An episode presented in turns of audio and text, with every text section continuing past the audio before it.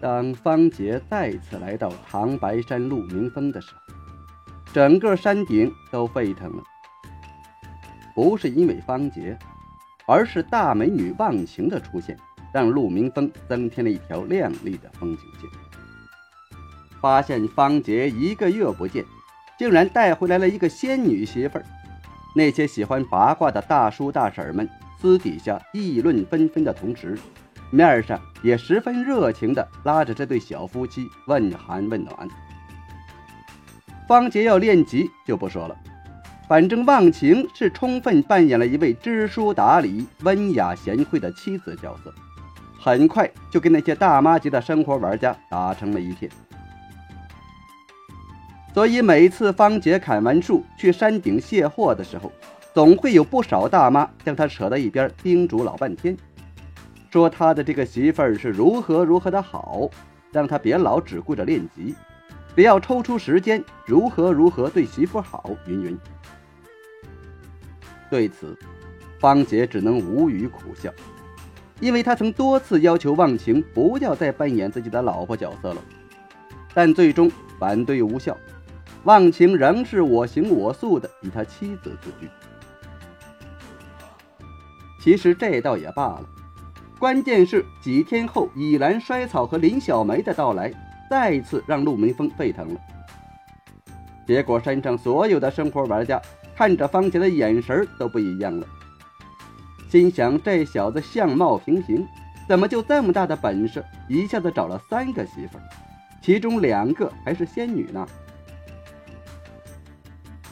对于这种误解，以兰衰草和林小梅倒有恶作剧般的不做解释。而忘情的心态似乎有了某种转变，竟然也默许了这种事情的发生。被推到风口浪尖上的方杰一开始还想解释解释，可每一次刚一开口就被那些大叔大妈给炮轰回去了。按大叔们的话说，就是这小子身在福中不知福；按大妈们的话说，就是千万别学始乱终弃的陈世美。方杰无奈，只能继续保持沉默。每天除了砍树练熟练度之外，便是喂刀，另外再花一个小时时间专门给忘情讲解义理知识。至于卸货、购买生活物资这种需要去山顶跟人打交道的事情，直接让三女代办。总之，按照以兰衰草的话说，就是。方杰现在的练级生活跟山中隐士已经没什么区别了，除了三女之外，几乎就不再见其他外人了。这种日子没过几天，依灵发来短信说，忘情阁现在急缺跑腿的人员，提出调走林小梅的请求。而喜欢游山玩水，觉得在这里陪着方杰老死山林的林小梅，也早就想离开了。所以方杰二话没说，便让林小梅回去了。当然，作为新加入忘情阁的以兰衰草，本来也应该和林小梅一起回去述职，但以兰衰草似乎并不情愿就这么离开，甚至还含蓄的表示，即使放弃加入忘情阁的机会，即使失去日月神教圣姑的地位，他都想像忘情一样，能一直跟在方杰身边。所以在方杰的默许下，最终还是留了下来。对于以兰衰草这种近乎表白的暗示，忘情没再像以前那样跟对方抬杠，而是始终保持着沉默，既不支持也不反对。而方杰更是如此。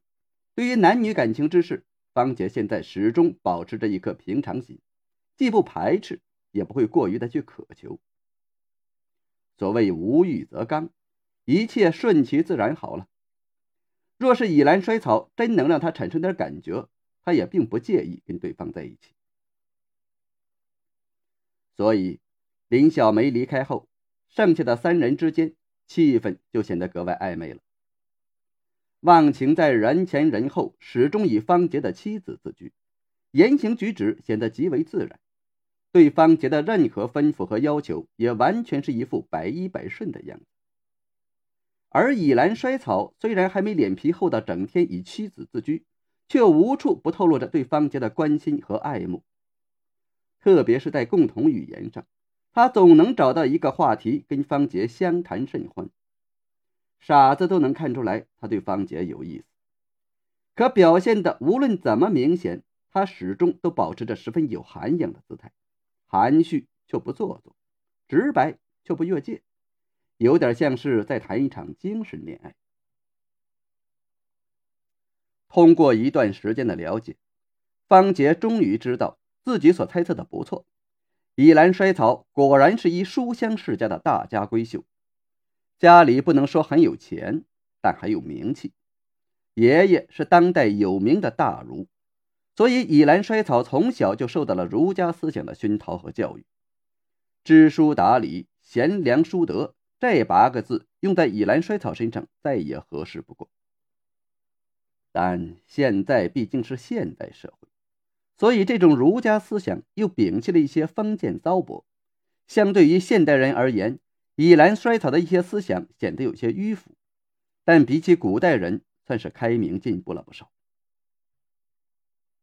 有趣的是，每当方杰有点空闲的时候，以兰衰草便试图说服方杰尊崇儒家思想，以达到与自己思想同步的目的，但每一次都无功而返，甚至有时候差点被方杰给说服了。方杰的观点是，对于佛。道儒三家思想，均是用一种更加客观的态度去筛选和汲取，而不是盲目的崇拜某一种思想。换句话说，方杰推崇的是用辩证法来考量一切理论和事物的正确性，不急于批判，但也不盲目的推崇，一切以事实出发，实事求是的去论证分析，然后为我所用。就比如唯物主义和唯心主义。方杰认为两者都同样重要，而不是非要分出个谁主要谁次要。佛家尊释迦牟尼，道家尊老子，儒家尊孔子，刚解放那会儿尊毛太祖，这些其实都是主观意识作祟，是要不得的。方杰只是觉得可以明确一个十分简单的基本思想：取百家之长，对的就去做。错的就改，好的就去学，坏的就摒弃，有用的就拿来用，没用的就无视，喜欢的就去欣赏，讨厌的就骂上两句。总之，不要去理会什么学派、什么主义、什么乱七八糟的思想，那些只会混淆视听，让人越来越糊涂。就如同流行歌曲一般，好听的听就是了，自己听着舒服就行了，管他是谁唱的。若是搞成像追星族那样，岂不是成了一种变相的宗教？刚开始的时候，方杰的这些言论让以兰衰草很是不服气。但随着这类辩论的深入，才思敏捷的以兰衰草也渐渐变得理屈词穷了。其实他十分清楚，儒家思想里确实有不少不足之处，但长期的熏陶之后。让他成了一个盲目的卫道者，不愿意承认这些。以前是没有人有那个本事跟他理论，他随便来两句“知乎者也”，诡辩一下就能让对方哑口无言。可惜如今遇上了方杰，所以情况往往是方杰拿儒家思想里的经典言论去反驳他的儒家理论，结果不变是输，变了还是输。最后，以兰衰草只能放弃对儒家思想的守卫，而尖锐地提出佛家、道家甚至法家等一些思想理论来批判方杰的这种一切皆可为我所用的杂家思想。但让以兰衰草没想到的是，方杰竟然对各派思想理论也非常熟悉，故技重施的以其人之道还治其人之身，让以兰衰草彻底的服气了。在两人的这场大辩论过程中，忘情可谓是进步不小。他几乎就没插过嘴。作为旁听者，自然能够较为客观地判断孰是孰非。他进而终于明白方杰为什么一直强调只有极端客观地看待问题，才能把艺术学好了。因为方杰对这场大辩论的总结便是：道是什么？规律。只有不偏不倚、客观公正、实事求是的去看待任何问题，才能准确的把握万事万物的规律。规律是不以人意志为转移的。我只相信事实。道是什么？道理。天大地大，道理最大。不论什么事物或者思想理论，谁有道理，我支持谁；哪句话有道理，我就拿来用；没道理的，直接无视。管他是孔子，还是释迦牟尼，亦或是书本上说的，就算是天王老子放的话，我也要看看有没有道理。道是什么？方法。用正确的方法，才能把事情做好，才能达到最高的效率。佛家有佛家的方法，道家有道家的方法，儒家有儒家的方法，每个人都有自己的方法。不同时间、不同地点、不同环境、不同情况的时候，具体的正确方法就不同。哪一家的方法正确，我就用哪一家的；用错了就换就改，直到寻找到正确的道。道是什么？真理。我始终坚信那句大家都知道的话：实践是检验真理的唯一标准。别人说了不算，书本上写了不算，只有亲自实践的才算数。游戏也好，生活也好，用艺术推算命理也好，那些成功的人往往就是善用其道之人，而那些失败的人，恰恰就是那种自以为是、毫无自知之明且一错再错的人。或许。这场辩论对忘情来说没有实质上的帮助，但至少奠定了学习艺术的基础世界观，思想上得到了一种升华。用这种辩证法的态度去学习艺术，才有可能成功。当然了，这种观点不一定适应现代社会，毕竟能做到真正客观的人少之又少，在不被大多数人理解的情况下。自然难以生存下去，所以选择了这条路，就等于选择了一条孤家寡人之路。方杰不知道这对忘情来说是福还是祸。接下来的几个月时间里，方杰还真就每天抽出一个小时时间传授忘情艺术。每当这个时候，以兰衰草便会加入进来旁听。虽说他能把《易经》倒背如流，能经常引用里面的理论作为为人处世之道，但用这个来算命就不太擅长了。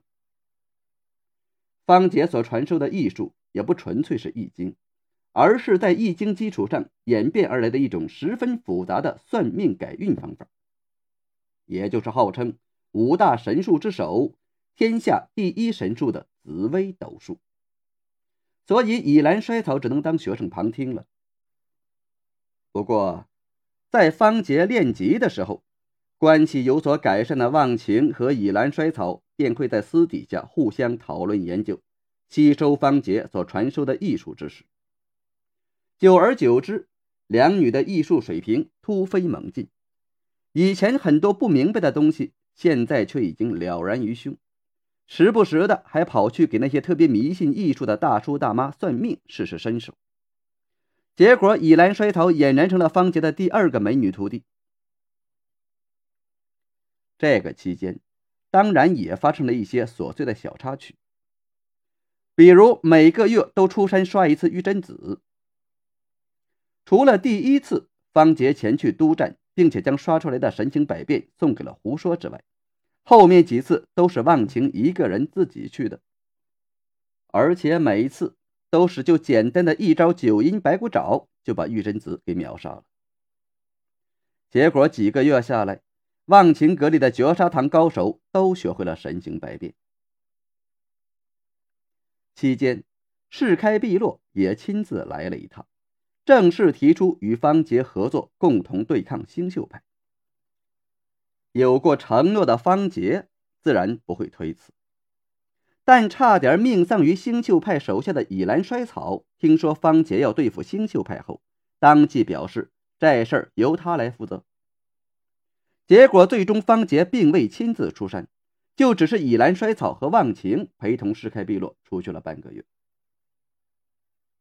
而这半个月的时间里，在多方的配合下，调动了忘情阁，包括段寒云、慕容夫人等所有的高手，以及大量的日月神教、药王谷高手，对分散在江湖各处的星宿派打劫团队进行了疯狂的反击和报复。除此之外，还掀起了一场规模空前、让人谈虎色变的暗杀行动。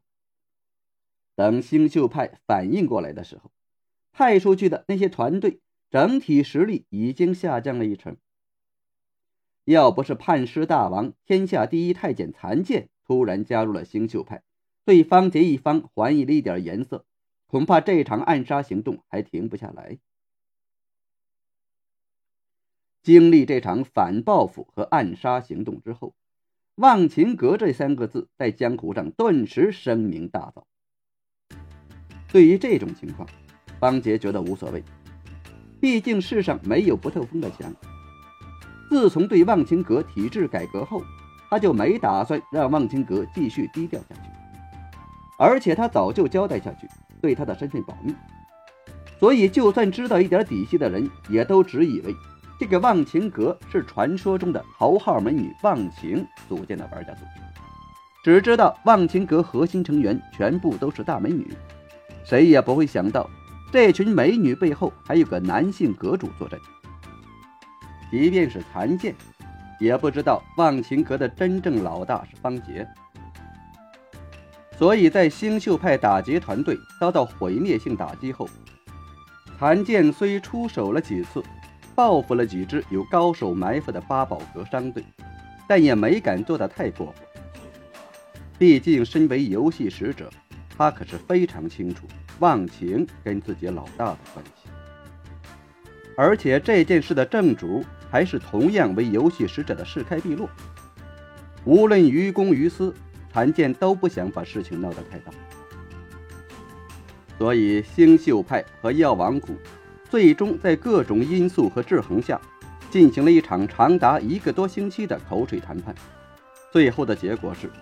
世开碧落把方杰的谈判伎俩学以致用了，直接甩了百分之二十的跑商利润给星宿派。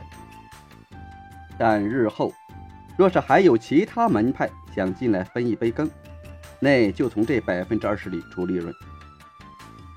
如果星宿派想保住这些利润，那就自己想办法。如果不满意，大不了再拼个鱼死网破。反正按照世开碧落的原话就是。耗下去肯定两败俱伤，但最先死的肯定不是八宝阁。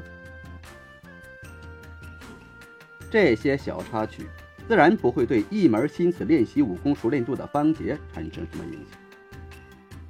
不过，随着十年一次的侠客岛腊八粥大会的临近，江湖上有关这次大会的传闻也逐渐多了起来，特别是忘情阁不断传来的消息。